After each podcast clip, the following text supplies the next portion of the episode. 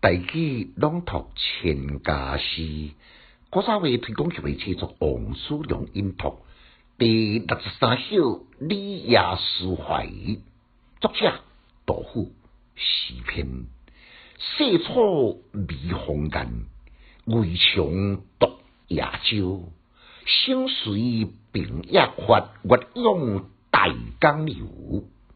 名气文章度。观音老冰袖，飘飘扶所树，天地一沙鸥。简介：周诗是代宗功德人，写完七百多岁。因为业务呢，搁再倒等于成都来做这道赛，顺理成章。当然，搁再礼品豆腐以及多参谋。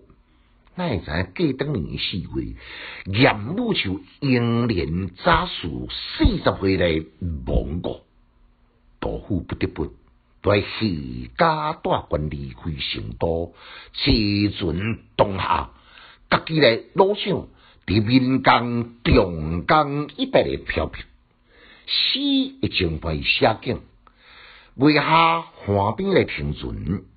感伤亲像江边诶细草见人家微笑，搁在亲像江中诶孤舟向人家寂寞。温良辽阔诶平野，呼喊的大江，来反正家己孤孤零丁、颠沛无依、凄怆诶心情，令人动容。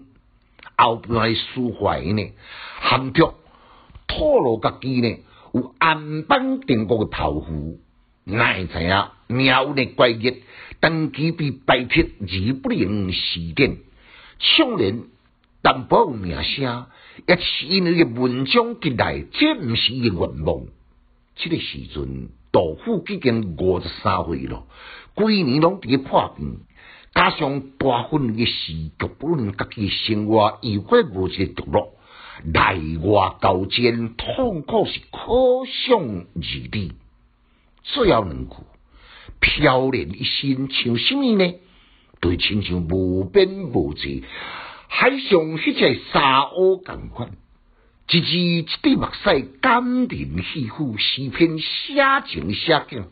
虽然呢有在心在物的分别，但过这首理由抒怀情景交融，心物何从？